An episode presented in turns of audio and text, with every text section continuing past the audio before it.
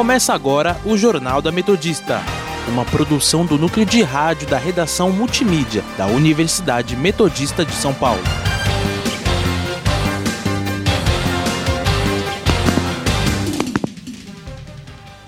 Boa tarde, eu sou a Mafê Vieira. Agora são 5 horas e está começando o Jornal da Metodista. Hoje eu estou na companhia de Leonardo Cunha. Boa tarde, Léo. Boa tarde, Mafê, e boa tarde, ouvintes. Você pode nos seguir pelo Instagram, arroba portal ou arroba Sônica Metodista. Estamos na Rádio Sônica pelo Spotify e no canal do YouTube. Vamos agora com as principais notícias desta quarta-feira, 9 de dezembro de 2020.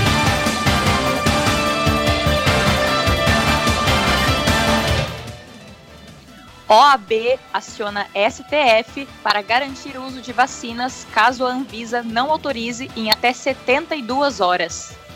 Números da Covid-19 no Brasil. A agência reguladora do Canadá aprova a vacina da Pfizer e BioNTech. Governos zera imposto de importação para revólver e pistola. Saiba como estão os indicadores econômicos e o clima com os nossos repórteres. E no nosso quadro Giro pela ABC, os principais destaques dos jornais da região. Saúde.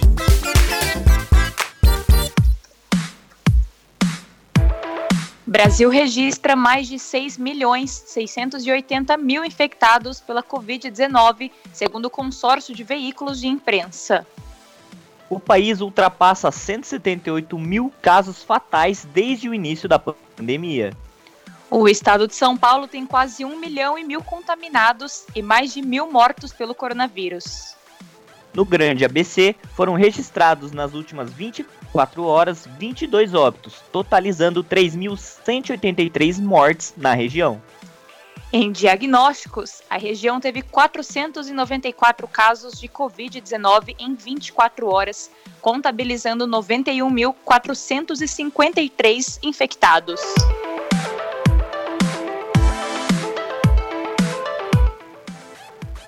O Unicamp vai validar testes de saliva para Covid-19 em até 20 minutos. Os testes foram produzidos pela empresa japonesa Aiken Chemical, que fechou uma parceria com a Universidade Estadual de Campinas.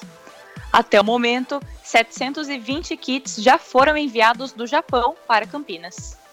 De acordo com a Unicamp, a tecnologia usada nesses exames, chamada de LAMP, é mais rápida e barata. A validação científica dos testes será feita pelo Laboratório de Epidemiologia Molecular perdão, e Doenças Infecciosas da Faculdade de Ciências Médicas.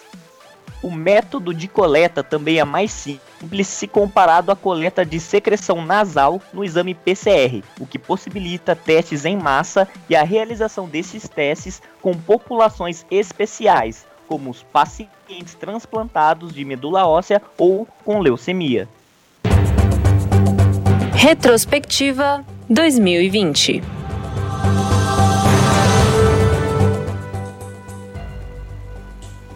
Essa semana, nós da Rádio Sônica preparamos uma retrospectiva de 2020. Sem dúvidas, esse ano vai ficar para a história. Ontem, relembramos o que aconteceu em março e abril. E hoje saberemos quais foram os destaques do mês, do, do mês de maio com a repórter Beatriz Mirelli. Olá, ouvintes! Eu sou a Beatriz Mirelli e vamos agora relembrar os principais acontecimentos do mês de maio de 2020. Domingo, 3 de maio. O Brasil atinge mais de 100 mil infectados com o novo coronavírus, segundo o Ministério da Saúde. Naquele momento, o país tinha mais de 7 mil mortes confirmadas. Mesmo com o aumento dos números, o então ministro da Saúde, Nelson Teich, deixa o cargo no dia 15 de maio, antes de completar um mês à frente da pasta. Assim como Henrique Mandetta, Taishi teve discordâncias com o presidente Jair Bolsonaro sobre as medidas de combate à Covid-19. A vida é feita de escolhas e eu hoje escolhi sair. Digo a vocês que dei o melhor de mim nesses dias que eu tive aqui, nesse período. E o mais importante de tudo é o seguinte: eu quero fechar isso para vocês. Eu não aceitei o convite pelo cargo. Eu aceitei porque eu achava que podia ajudar o Brasil e ajudar as pessoas. Obrigado. Equipe liderada por astrônomos do Observatório Europeu do Sul publica no dia 6 de maio um artigo informando a descoberta do buraco negro mais próximo da Terra já observado. Esse fenômeno está localizado a apenas mil anos-luz do planeta Terra e faz parte de um sistema triplo que pode ser visto a olho nu.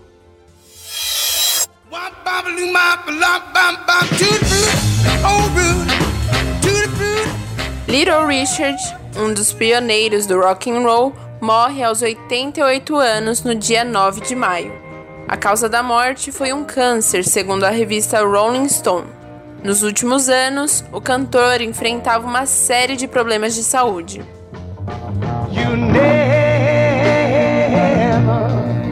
Treat me.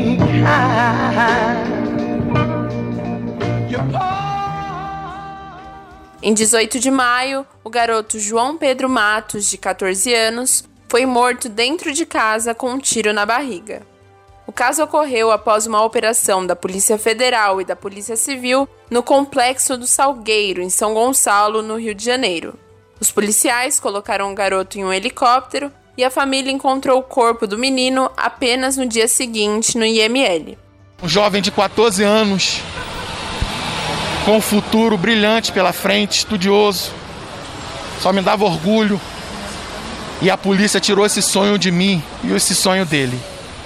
E eu só quero justiça do governador. Porque será que essa é a polícia que o governador quer para o estado do Rio de Janeiro? Matar inocente? Esse é um desabafo de um pai.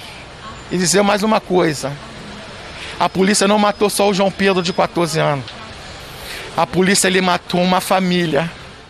Mas não foi só no Brasil que tivemos acontecimentos como esse.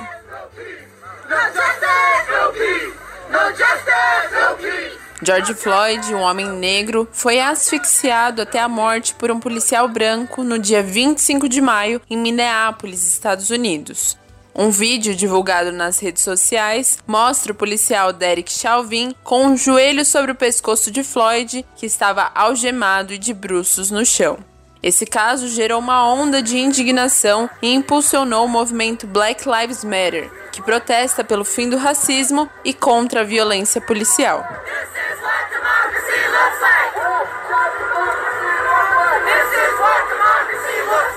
Beatriz Mirelli para o Jornal da Metodista.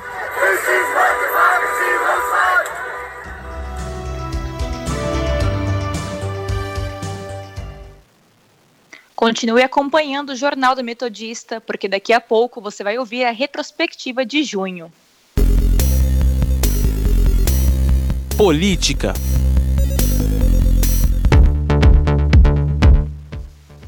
OAB aciona STF para garantir o uso de vacinas, caso a Anvisa não autorize em até 72 horas.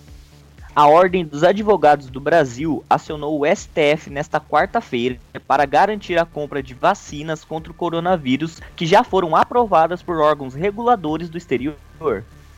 Essa liberação já está prevista na, na chamada Lei Covid, que foi aprovada pelo Congresso Nacional no início da pandemia. A partir da aprovação da lei, a Anvisa passou a ter três possibilidades de registro.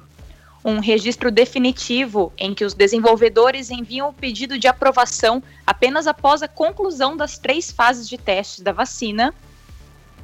O registro de uso emergencial dá a permissão de os desenvolvedores das vacinas enviarem dados que comprovem a eficácia, mesmo antes da conclusão da terceira fase.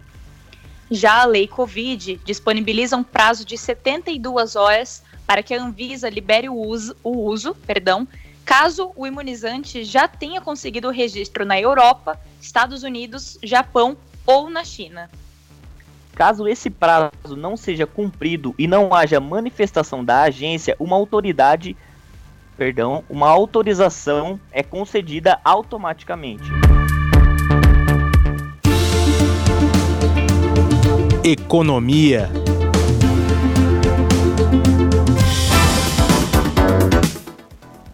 Redditor tem o terceiro maior IPO da história da bolsa, movimentando mais de 11 bilhões de reais.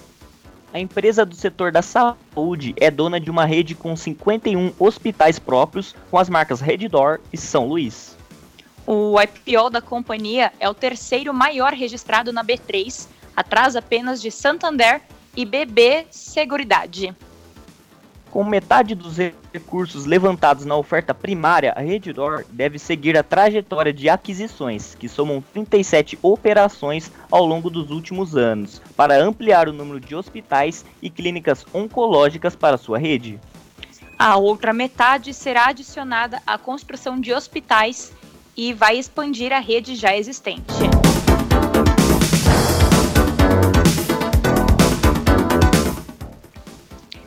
Governo zera imposto de importação para revólver e pistola.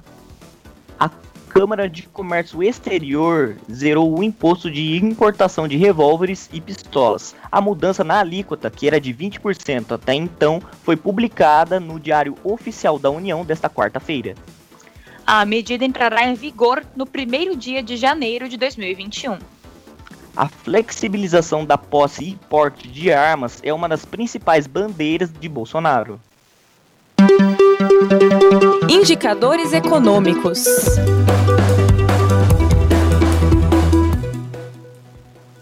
Agora são 5 horas e 11 minutos e saiba como está a situação dos indicadores econômicos com a repórter Amanda Caires, que está ao vivo e nos traz mais detalhes. Boa tarde, Amanda.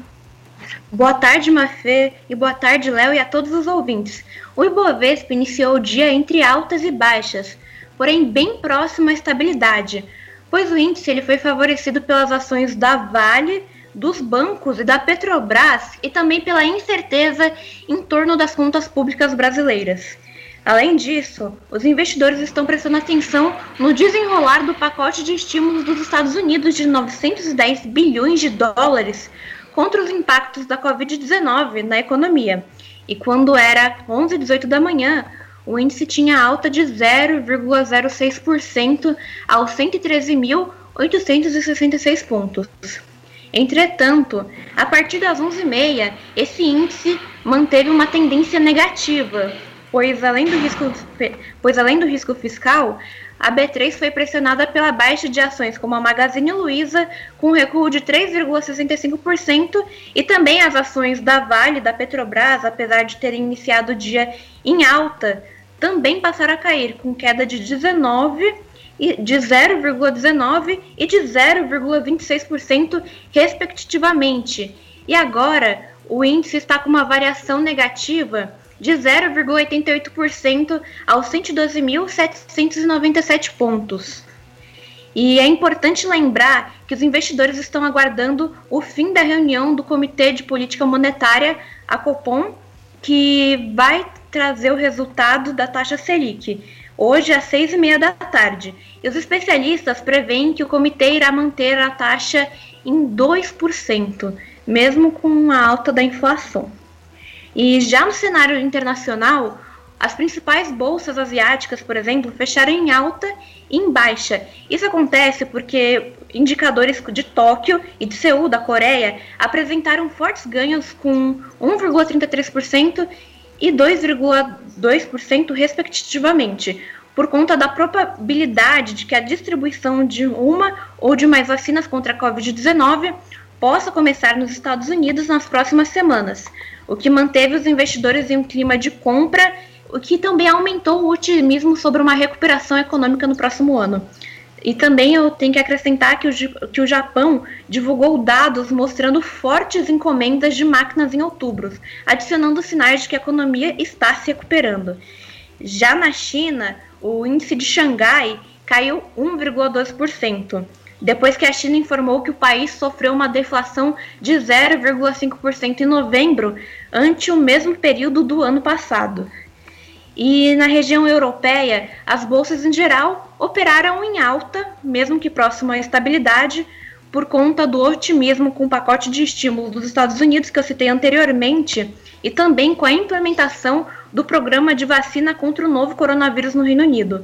E outra notícia que também impactou o mercado, principalmente na região europeia, foi que o primeiro-ministro do Reino Unido, Boris Johnson, deve em Bruxelas jantar com a presidente da Comissão Europeia, Ursula von der Leyen, sobre a tentativa de garantir um acordo comercial pós-Brexit. E o principal índice da Bolsa de Valores em Londres, por exemplo, fechou em alta de 0,1%. Já nos Estados Unidos, o índice da Dow Jones recuava 0,40%, com esperanças de uma vacina eficaz contra a Covid-19 e do novo estímulo econômico antes do final do ano, que é aquele pacote que eu também citei anteriormente. Mas como, isso perdeu a, mas como essas esperanças perderam a força, né? o índice estava recuando como o valor que eu citei. Já o dólar, ele abriu em queda contra o real, porém no decorrer da tarde ele começou a avançar em forte alta. E neste momento, o dólar fechou com uma variação de, positiva de 0,87%, cotada a R$ 5,17 na venda. Amanda Caires para o Jornal da Metodista. Obrigada, Amanda. Agora vamos para um rápido intervalo, mas não saia daí, porque a gente volta daqui a pouco com mais notícias. Estamos apresentando o Jornal da Metodista. Coronavírus. O que você precisa saber e fazer. O coronavírus é um vírus que causa doença similar a uma gripe. Ele é transmitido pela saliva, espirro, tosse ou aperto de mãos. Os sintomas são febre, tosse ou dificuldade de respirar. Para se prevenir, lave as mãos com água e sabão ou álcool em gel. Cubra nariz e boca ao espirrar ou tossir. Mantenha os ambientes ventilados e evite aglomerações se estiver doente. Caso apresente os sintomas, ligue 136 ou procure uma unidade de saúde. Ministério da Saúde, Governo Federal voltamos a apresentar o Jornal da Metodista. 5 e 16. Internacional.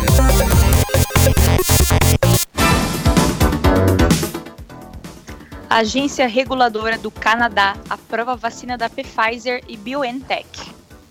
A Health Canada, agência que regula as vacinas no país, aprovou nesta quarta-feira a vacina contra a Covid-19 da Pfizer e BioNTech. Os canadenses concluíram que a vacina é segura e eficaz e já pode ser aplicada em todo o país de forma emergencial em pessoas maiores de 16 anos. A vacinação deve começar ainda em dezembro. Ela será gratuita e administrada primeiro em pessoas de grupo de risco e profissionais da saúde. Educação.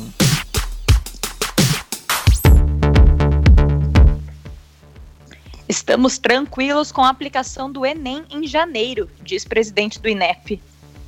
Mesmo com o aumento do número de casos de Covid-19 no Brasil, as provas do Enem 2020, previstas para acontecer em janeiro de 2021, não devem ser adiadas novamente. O Enem tradicionalmente é aplicado entre os meses de outubro e novembro de cada ano. Em 2020, as provas foram adiadas para janeiro do ano que vem, devido à pandemia do coronavírus. Alexandre Lopes, presidente do INEP, disse que a equipe do INEP está pronta para a aplicação do exame e descartou um eventual adiamento das provas. Retrospectiva 2020 Ouça agora a retrospectiva de junho com a repórter Beatriz Mirelli. Junho é tradicionalmente conhecido pelas festas juninas, mas em 2020 isso não foi possível. Logo no primeiro dia, o diretor de emergências da Organização Mundial da Saúde, Michael Ryan, informou que o Brasil ainda não tinha chegado ao pico de transmissão do novo coronavírus. O balanço do Ministério da Saúde registrava quase 30 mil óbitos e aproximadamente 527 mil infectados. O Brasil continuava sendo um dos países com mais casos confirmados de Covid-19, atrás apenas do Reino Unido e Estados Unidos. Após a saída de Nelson Teich, o presidente da República, Jair Bolsonaro, nomeou o general Eduardo Pazuello como ministro interino da Saúde. A decisão foi publicada no Diário Oficial da União no dia 3 de junho, 19 dias depois que Pazuello já tinha assumido o cargo. Estados Unidos atinge em 11 de junho 2 milhões de contaminados pela Covid-19, segundo dados da Universidade John Hopkins. O país já tinha registrado quase 113 mil mortes desde o início da pandemia. Os números aumentavam conforme as pessoas saíam nas ruas para protestar contra a morte de George Floyd. Ator Mário Frias assina no dia 23 de junho o termo de posse como novo secretário especial de Cultura. A nomeação foi publicada em edição extra do Diário Oficial e ele se tornou o quinto nomeado por Bolsonaro para esse cargo. Isso aconteceu depois que o presidente da República publicou no dia 10 de junho a exoneração da atriz Regina Duarte da Secretaria da Cultura. Economista Abraham Ventralbin anuncia em 18 de junho saída do cargo de ministro da Educação, que ocupava desde abril de 2019. Na época, Ventralbin era investigado pela corte por dois casos. O primeiro apurava o fato dele ter ofendido ministros do Supremo Tribunal Federal. Eu, por mim, botava esses vagabundos todos na cadeia, começando no STF. Odeio Pedro, povos indígenas, odeio esse Pedro, odeio. Povos ciganos, só tem um povo nesse país. Quer quer, não quer. É povo brasileiro, só tem um povo. A segunda investigação era sobre suspeita de declarações racistas contra chineses. Com a saída, Ventralb comentou que queria deixar o país o mais rápido possível. Sim, dessa vez é verdade. Eu estou saindo do MEC e eu vou começar a transição agora. E nos próximos dias eu passo o bastão no ministro que vai ficar no meu lugar, interino definitivo. Nesse momento, eu não quero discutir os motivos da minha saída, não cabe. O importante é dizer que eu recebi o convite para ser diretor de um banco. Eu já fui diretor de um banco no passado, volto ao mesmo cargo, porém no Banco Mundial. Presidente da China, Xi Jinping, promulga em 30 de junho a Lei de Segurança Nacional para Hong Kong. Os opositores dessa decisão classificavam a lei como uma forma de silenciá-los e minar a autonomia na ex-colônia britânica. O documento, apresentado ao Comitê Permanente do Parlamento Nacional, não foi apreciado ao Parlamento Local de Hong Kong. Esses foram os destaques de junho de 2020. Beatriz Mirelli para o Jornal da Metodista.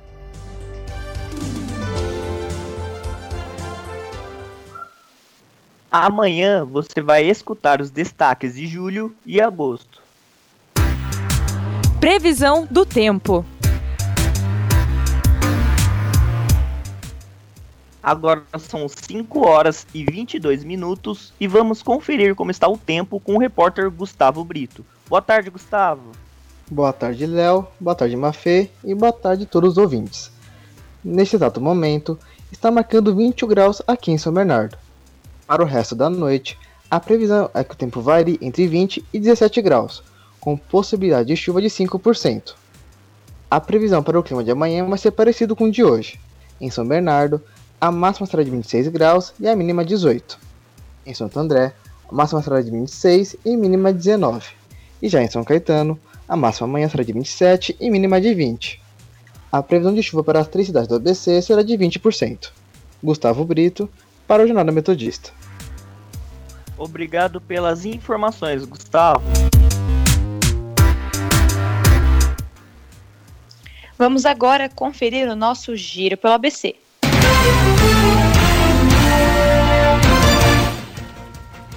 Diário do Grande ABC. Assaltos em série provocam pavor em moradores do Ferrazópolis. Repórter Diário. Mauá não paga FUABC e funcionários ficam sem auxílio pandemia.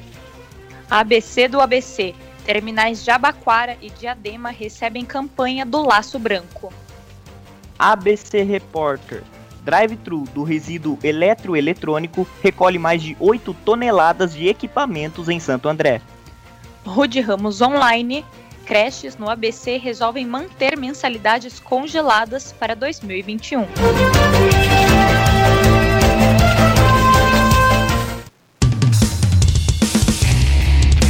Esporte.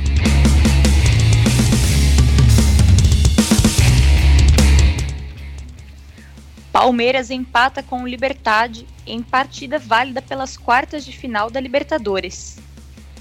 A equipe paulista foi até o Paraguai e empatou em 1 a 1 com o time da casa. O gol da equipe paulista foi marcado pelo zagueiro Gustavo Gomes após escanteio cobrado por Gustavo Scarpa. A partida de volta das quartas de final da Libertadores será na próxima terça-feira, no Allianz Parque, em São Paulo, valendo vaga para a semifinal da competição. Cultura.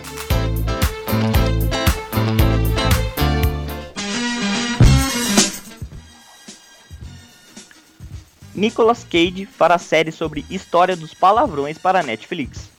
A série, que leva o nome Nicolas Cage's History of Swear Words, tem estreia marcada para o dia 5 de janeiro de 2021. Nesta quarta-feira, a Netflix disponibilizou o teaser da produção que contará a história de diversos palavrões, estrelado pelo ator de inesque... Opa, perdão, estrelado pelo ator do inesquecível Motoqueiro Fantasma. A produção também conta com nomes como os comediantes DeRay Davis, Baron Vaughn, Jim Jefferies e os atores Nick Offerman e Isaiah Whitlock Jr.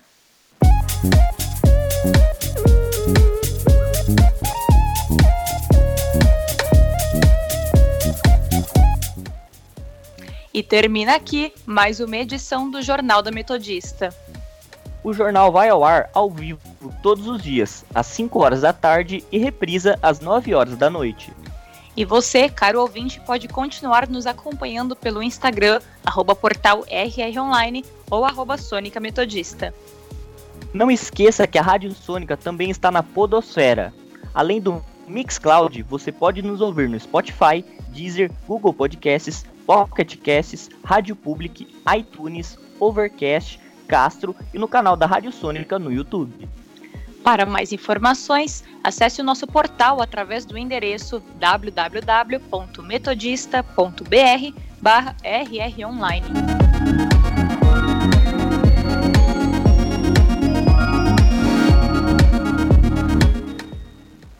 O Jornal do Metodista teve os trabalhos técnicos de Léo Engelman, Participação das repórteres Beatriz Mirelli, Amanda Caires e Gustavo Brito. Apresentação de Mafê Vieira e Leonardo Cunha. Continuem ouvindo a nossa programação e até a próxima.